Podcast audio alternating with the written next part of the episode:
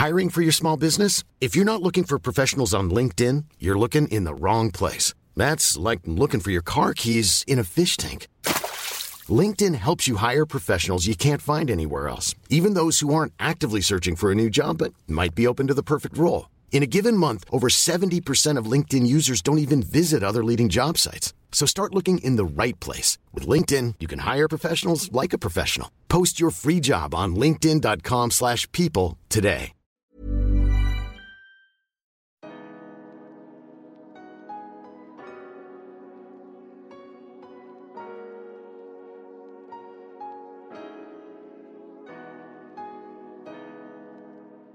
Bonjour à tous et bienvenue dans un nouvel épisode de mon podcast Merci Bisous. Je suis très heureux de vous retrouver à nouveau cette semaine pour aborder un sujet qui, une fois n'est pas coutume, me tient à cœur. On va pas se mentir, vous l'avez vu dans le titre, le sujet c'est la vérité et si vous êtes d'accord, on commence tout de suite. Pour contextualiser les choses, j'ai toujours été quelqu'un de très naïf et j'ai toujours eu tendance à croire que ce qu'on me disait c'était la vérité. Et en étant petit, Ma mère choisit d'entretenir cette naïveté qui me caractérise en me racontant des choses pour me faire rêver et je pense pour aussi peut-être nous faire sortir d'un quotidien peut-être un peu difficile et d'une réalité qui n'est pas toujours rose. Parmi ces choses que ma mère me dit, elle me fait croire que ma famille fait partie de la légende du roi Arthur. Mon prénom c'est Tristan, mon deuxième prénom c'est Arthur, donc ça colle à peu près. Mon grand-père s'appelle Arthur, ma tante s'appelle Vivienne. Ceux qui connaissent la légende comprendront peut-être que, du coup, à cette époque, je crois à cette histoire.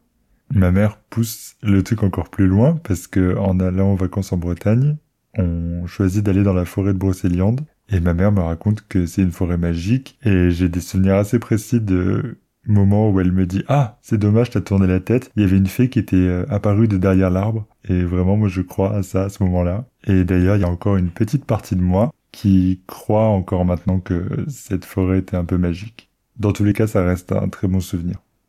Une autre anecdote concernant ma mère et moi, c'est qu'il y a une période où je crois encore au Père Noël, littéralement, alors que la majorité de mes camarades n'y croient plus. Et du coup, je me dis, je vais faire un test et je vais commander un vélo.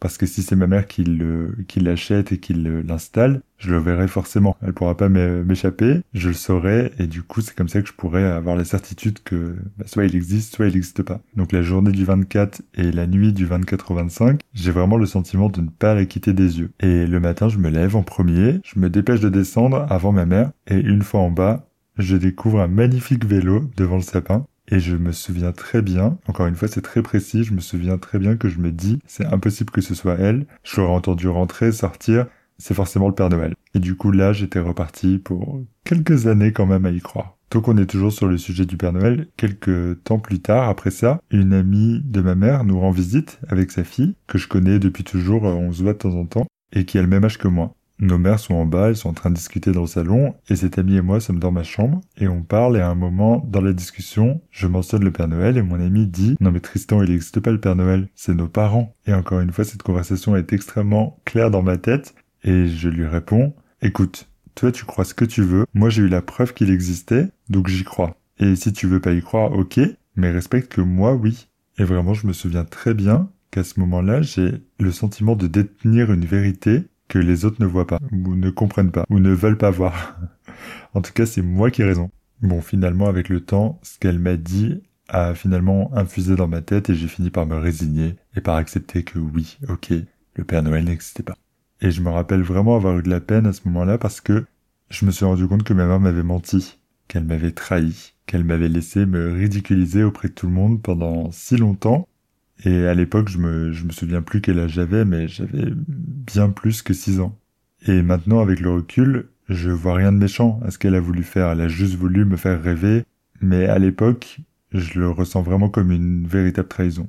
Du coup, la confiance que j'ai en elle commence à s'effriter un peu parce que je sors un peu du rêve ou de l'illusion que tout ce que dit ma mère est vrai et je me rends compte qu'elle dit pas toujours la vérité, en fait.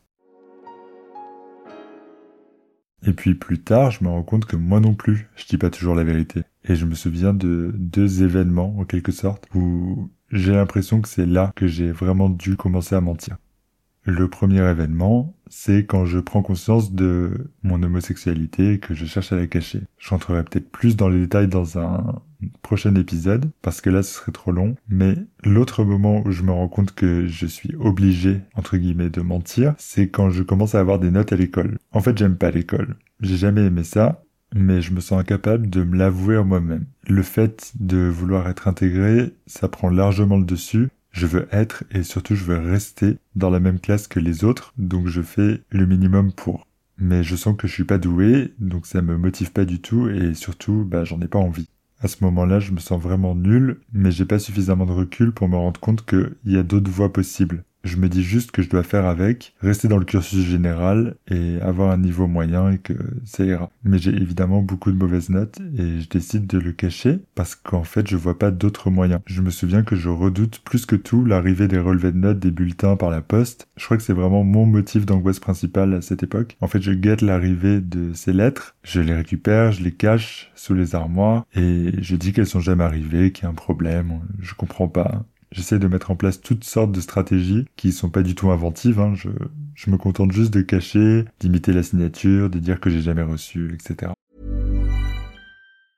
I'm Sandra, and I'm just the professional your small business was looking for. But you didn't hire me because you didn't use LinkedIn jobs. LinkedIn has professionals you can't find anywhere else, including those who aren't actively looking for a new job, but might be open to the perfect role, like me.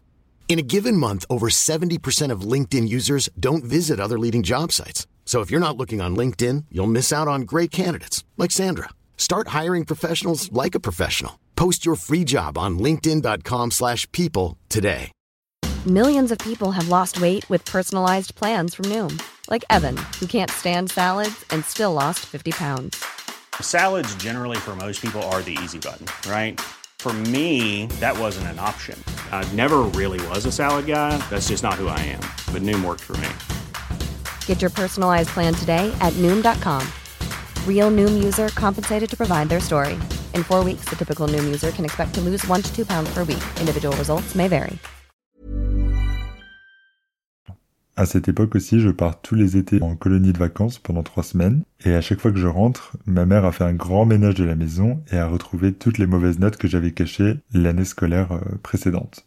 Et en général, elle est pas fâchée parce que l'année s'est écoulée qu'elle a déjà eu des retours et elle sait. Mais à propos de fâcher, j'ai mentionné dans mon épisode qui s'appelle Les fans que ma mère arrachait tous mes posters de Mylène Farmer parce qu'on se disputait et ça me causait beaucoup de chagrin. À chaque fois que c'est arrivé, que ma mère a fait ça, c'était par rapport à des mauvaises notes qu'elle avait retrouvées. Et souvent même, en écrivant ce script, je me suis rappelé qu'elle disait ce qui m'énerve le plus, c'est pas que t'aies des mauvaises notes, mais c'est que tu le caches. Malgré le fait qu'elle me dise ça, je pouvais pas m'en empêcher. Et d'ailleurs, je crois que les notes, c'était à peu près le seul motif de mensonge, puisqu'en réalité, j'avais pas d'autre raison de mentir. Je sortais pas, je fumais pas, je, j'ai jamais bu d'alcool, je faisais aucune bêtise. Et du coup, ça me laisse penser que sans les notes, je pense que notre relation aurait pu être beaucoup plus sereine. D'ailleurs, à propos de relations, j'ai passé ma vie à faire quelque chose que je fais moins maintenant, beaucoup moins, mais que j'ai eu fait très souvent par le passé jusque assez récemment. C'est de faire passer une sorte de test de vérité aux gens pour voir s'ils sont dignes de confiance. Je me souviens notamment d'un épisode au collège avec une camarade qui s'appelait Alexandra. À cette époque, Alexandra vient me chercher chez moi pour que on prenne le bus ensemble pour aller au collège. Et c'est une copine que j'admire beaucoup parce qu'elle est très stylée. Et donc je ressens une certaine pression à être aussi stylée qu'elle à ses côtés. et son avis compte beaucoup pour moi. Et d'un autre côté, je sais aussi qu'elle est très gentille, vraiment très très gentille, à la limite de l'hypocrisie. Et on n'est pas encore proche, mais je me dis que c'est possible, et je décide de faire passer ce fameux test pour vérifier, entre guillemets, si, telle une vraie amie, comme je l'entends et comme je l'imagine, elle me dirait la vérité. Donc je fais exprès de mal m'habiller, non pas que j'avais un style incroyable tous les jours, mais là, je fais un effort vraiment supplémentaire pour être mal fagoté. Et je, je mets des baskets argentées avec un pantalon beige avec des coutures horizontales euh, tout le long des jambes. Enfin, je sais pas si c'est clair à l'oral, mais moi, je me souviens très bien de ce look. J'avais une chemise blanche et grise avec. Et je sais à ce moment-là parfaitement que rien ne va ensemble de ce que je porte. Et je lui demande son avis. Elle me regarde, elle prend son temps, je sens qu'elle hésite à me répondre, et dans ma tête, je suis sûr je suis en train de me dire, elle hésite entre mentir et dire ce qu'elle pense vraiment. Et puis après plusieurs longues secondes qui me paraissent interminables, elle finit par me dire Tu veux que je te dise la vérité? Tu veux que je te dise franchement? Et j'entends encore sa voix dans ma tête dire Franchement? Franchement? Eh ben franchement j'aime bien, c'est vraiment bien. Et là, je me dis Ben c'est un fail, t'as échoué.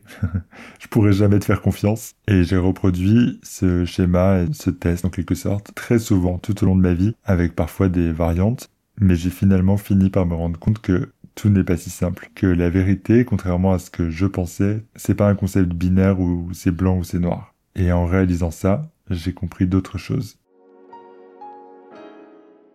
J'ai compris qu'en fait on peut pas toujours exiger la vérité de la part des autres, et moi, je ne peux pas toujours exiger la vérité de la part des autres, parce que moi-même, je ne dis pas toujours la vérité. Par exemple, en ce qui concerne les notes, à l'école.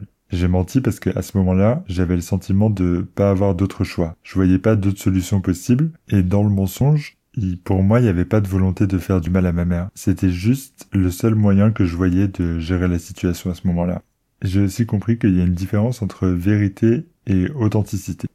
Jusqu'à il y a encore pas très longtemps vraiment, je cherchais à ce que les gens me disent la vérité à tout prix. Je me revois encore dire à un ami proche que j'ai encore maintenant, je me revois encore lui dire mais dis-moi la vérité, je le prendrai pas mal, dis-moi que cette coupe elle me va pas. Mais en réalité maintenant je me dis à quoi bon? Parce qu'en me mettant à sa place je peux imaginer que moi si j'étais lui, je me dirais oui bon ok sa coupe elle est ratée, mais à quoi ça va l'avancer que j'en rajoute une couche en lui disant ça? Ça va rien apporter de plus. Je me suis rendu compte que je cherchais en réalité l'authenticité et pas vraiment la vérité. C'est pas si important que mes amis me disent toujours absolument la vérité. Ce qui est important, en fait, c'est qu'ils soient eux-mêmes avant tout, parce que moi, je suis moi-même avec eux. Et ça, c'est indispensable pour qu'on puisse se faire confiance. Mais ils peuvent vraiment tranquillement me mentir sur ce qu'ils ont fait hier, tant qu'ils sont honnêtes sur qui ils sont. Au fond, c'est ça le plus important et le principal. J'ai compris une dernière chose, c'est que chacun sa vérité. Auparavant, je pensais qu'il y avait une espèce de vérité absolue dans toutes circonstances. L'expérience m'a montré que la vérité est dépendante du point de vue. Et ça se voit notamment quand des personnes racontent une dispute. Chacun choisit ou se souvient de certains passages spécifiques. Et peut-être qu'ils choisissent d'en omettre d'autres. L'idéal, en fait, c'est d'entendre les deux versions et de se faire son propre point de vue. Et du coup, de créer sa propre vérité de ce qui s'est passé. Voilà, j'ai eu envie de vous partager mon point de vue en tout cas ma vérité sur le sujet, parce que j'ai souffert par le passé de voir la vérité comme un concept tellement noble et tellement pur en quelque sorte, que quand on me traitait de menteur, ça touchait directement mon intégrité en tant qu'humain, et même moi, à l'inverse, j'étais intransigeant avec les personnes que je voyais comme des menteurs. Et en relativisant sur la notion de vérité, je pense que ça me permet plus de souplesse et de mieux comprendre les autres et d'être plus gentil avec moi-même aussi. Donc je vous invite à faire ce cheminement aussi, si vous le souhaitez bien sûr, à vous questionner sur la notion de vérité, ce que ça représente pour vous et comment vous l'avez vu depuis tout petit jusqu'à maintenant.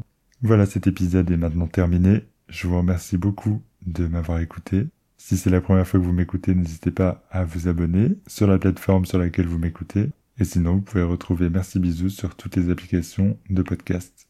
Je vous retrouve la semaine prochaine, sans faute, promis. D'ici là, comme d'habitude, je vous embrasse et je vous dis à très vite. Merci. Bisous.